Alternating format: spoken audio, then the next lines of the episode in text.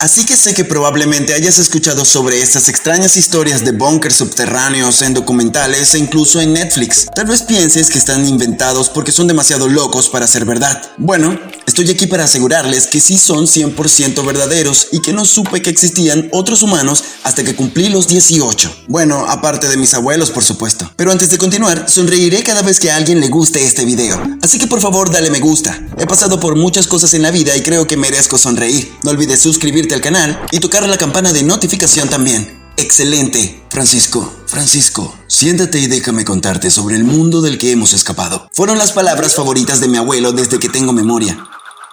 Mira, era un lugar oscuro y aterrador, arriba de nuestro refugio. Sabíamos que algún día sería imposible vivir allí. Hay guerras, hambrunas, pandemias, zombies. Entonces, Comenzamos a almacenar comida en este búnker. Tu abuela hizo mermelada y jaleas con casi todas las frutas que pudo encontrar y se esforzó para que este lugar fuera acogedor. Luego escuchamos que estaban lanzando algo desde los aviones para acabar con todos. Esa fue nuestra señal para irnos. ¿Sabes lo que pasó, Francisco? Ahora mismo no hay más humanos allá arriba. Solo nosotros tres. Y no es seguro subir allí nunca porque esa sustancia de los aviones todavía está por allí. Probablemente convirtió a los animales en zombies y andan deambulando esperando atacarnos. Si nos vamos podríamos morir inmediatamente. Tu mamá y tu papá no nos escucharon, entonces murieron. Se han ido. Es desafortunado. Somos todo lo que te queda. Y le creí, porque de todos modos no había nadie que me contara una historia diferente. Mi abuela me enseñó a leer y tenía muchos libros. Leí y me pregunté cómo era la vida en el pasado, cuando toda la gente no había sido destruida.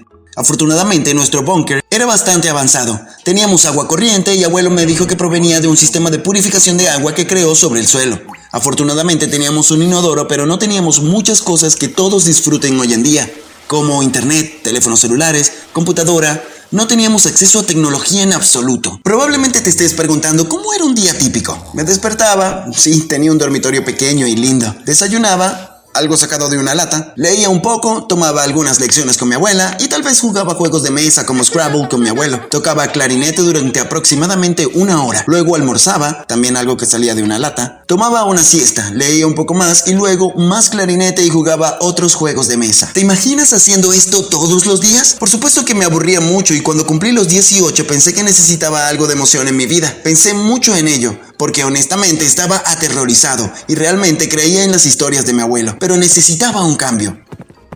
Así que una noche, bueno, al menos pensé que era de noche, pero ¿cómo se sabe la hora en un búnker subterráneo de todos modos? Subí las escaleras hasta la entrada del búnker. Allí abrí la puerta de madera y salí. No era de noche en absoluto. El sol brillaba intensamente y el cielo tenía tono del azul más hermoso.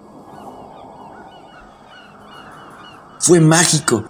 Y estas son las cosas que todos dan por sentado. No llevaba zapatos y caminé descalzo sobre la hierba solo para ver cómo se sentía. Me reí porque me hizo cosquillas y luego me congelé de miedo preguntándome si mis pies se caerían debido a las sustancias venenosas en todas partes. Caminé hasta que llegué a una casita que supuse que probablemente era la casa de mis abuelos antes de que se mudaran bajo tierra. Crucé la puerta y miré a mi alrededor. Luego volví a salir. Vi muchas de las cosas fascinantes sobre las que solo había leído en los libros, Encontré un árbol y cogí una manzana. La mordí y sentí como la electricidad atravesaba mi cuerpo. Esta fue mi primera vez que probé una fruta fresca. Caminé, caminé y caminé y fue como si estuviera en trance. Sentí que caminé durante horas y realmente no estaba mirando hacia dónde iba, entonces me golpeó. Literalmente, me atropelló un coche. Me desmayé y me desperté en un hospital. Para ser honesto, pensé que estaba muerto porque ¿cómo habría terminado en este lugar si los humanos ya no existieran? ¿Cuál es su nombre, joven? Escuché una voz decir, miré hacia arriba y vi un hombre de mediana edad mirándome a la cara. ¡Oh! ¿Soy tan feo?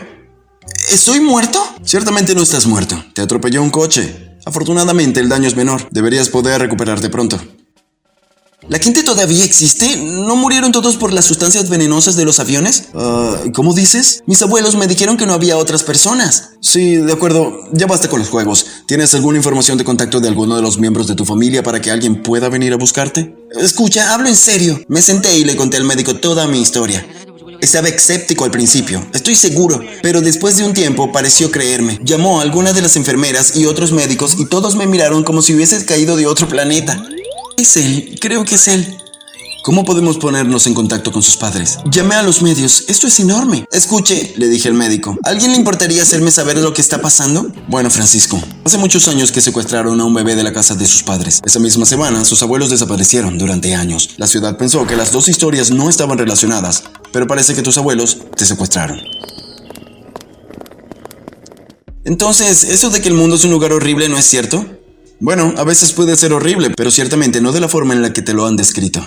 Así que, ¿mis padres están vivos? Creo que sí. Vamos a intentar ponernos en contacto con ellos. Podía sentir mi cabeza girando fuera de control. Esto era demasiado para asimilarlo. Después de aproximadamente una hora, un hombre y una mujer entraron corriendo a mi habitación. Es él. Es mi bebé. Mi hijo. Mi hijo perfecto. Ven con mamá. Vaya, no puedo creerlo. Pensé que nunca te volveríamos a ver. ¿Ustedes son mis padres? Por supuesto. ¿No puedes verlo? Eres la viva imagen de tu padre. Pensamos que había sido secuestrado por gente terrible. ¿Qué pasó? Les conté la misma historia que le narré al médico y parecían estar a punto de llorar. ¿Quieres decir que subiste tan cerca de nosotros todo este tiempo? Me siento como una mamá terrible. Debí haber podido encontrarte. Mis padres me abrazaron durante mucho tiempo y luego me preguntaron si les gustaría ir a casa con ellos. Quiero decir, ¿qué otra opción tenía? Me levanté y bajamos a su coche. Creo que esto fue lo que me envió al hospital, les dije. Nunca antes había estado en un automóvil. Cuando mi papá comenzó a conducir me sentía aterrorizado. ¿Podía estar sentado y moviéndome al mismo tiempo? Regresamos a lo que una vez fue mi casa y mis padres me presentaron a mis hermanos. Ni siquiera sabía que tenía hermanos. Había dos hermanas menores, Mariana tenía 12 años y Paloma 16, pero mi favorito instantáneo fue un bebé llamado Tiago. Me dejaron abrazarlo y casi lloré. Solo había leído sobre bebés en libros. Nunca pensé que podía sostener uno. Eso fue surrealista e instantáneamente me obsesioné. Tenemos una habitación de invitados que puede ser tuya. Dejaré que Paloma te muestre dónde está mientras preparamos la cena. Subí las escaleras con Paloma, quien no podía dejar de mirarme. Mamá y papá llamaron desde el hospital para decir que encontraron a nuestro hermano mayor. Me tuvieron dos años después de tu desaparición, pero nunca dejaron de hablar de ti. Siempre tuvimos la esperanza de que volvieras algún día. No puedo esperar a escuchar todas tus historias del búnker con nuestros locos abuelos. Y no te preocupes, te enseñaré todo sobre la vida aquí arriba. Ella dijo. La cena de esa noche fue tan extraña. Fue la primera vez que comí algo que no viniera de una lata. Teníamos verduras frescas, lasaña, patatas y zumo de frutas. Mi parte favorita fue el helado que tomamos de postre. No teníamos congelador en el búnker, así que fue la primera vez que lo probé. ¡Wow! Las cosas que todos daban por sentado eran geniales. Dormí en mi nueva cama esa noche con la ventana abierta de par en par para poder sentir la brisa que soplaba en mi cara. El olor de la noche era especial y antes de cerrar los ojos pasé mucho tiempo mirando la luna y las estrellas. Todo fue tan surrealista para mí. A la mañana siguiente desperté y bajé las escaleras y vi toda mi familia mirando una caja. Había gente en la caja y se movían y hablaban. ¿Es eso una televisión? Pregunté y todos se echaron a reír.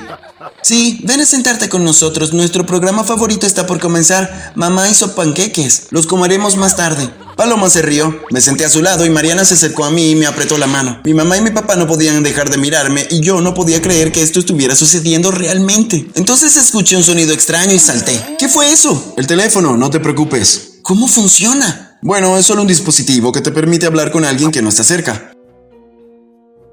Oh, wow, tenemos mucho que enseñarte. ¿Qué tal si salimos a caminar con las chicas después del desayuno y cuando regreses te llevaremos a otros lugares?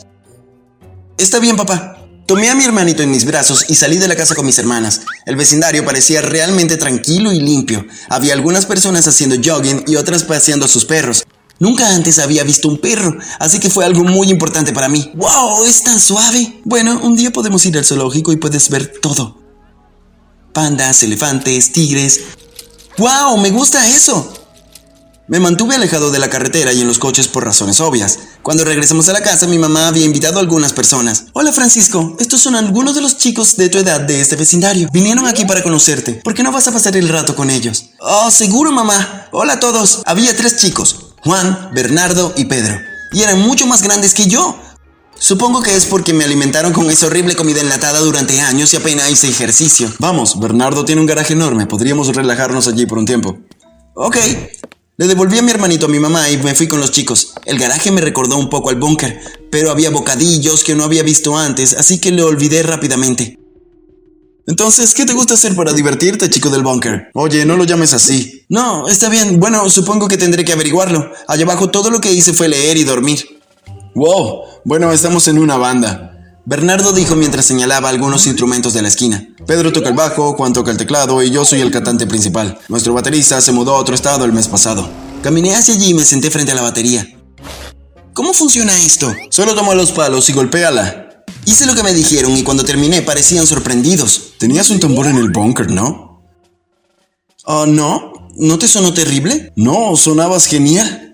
Me convencieron de que debería unirme a su banda y asistir a sus ensayos la próxima semana. Acepté porque estaba feliz de tener gente de mi edad con quien hablar. Además, no sé cómo calificaría para ir a la universidad. Mi hermana me había estado contando sobre eso, pero nunca había ido a la escuela, así que ¿cómo funcionaría eso? Abrí la puerta principal y mi mamá estaba sosteniendo el bebé luciendo extremadamente preocupada. ¿Qué ocurre? Tus abuelos. Enviamos a la policía a la ubicación que nos diste, pero cuando llegaron se habían ido. Desaparecieron. No tenemos idea de dónde podrían estar.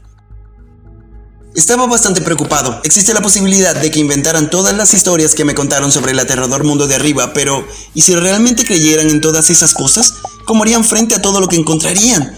Y si los coches también los atropellan, quiero decir, no soy feliz de que me hayan robado de mis padres y tener una infancia maravillosa, pero me cuidaron y me amaron durante mucho tiempo. No quería que les hicieran daño de alguna manera. He estado viviendo con mis padres durante casi un año y me he adaptado a muchas cosas nuevas. Es genial aquí.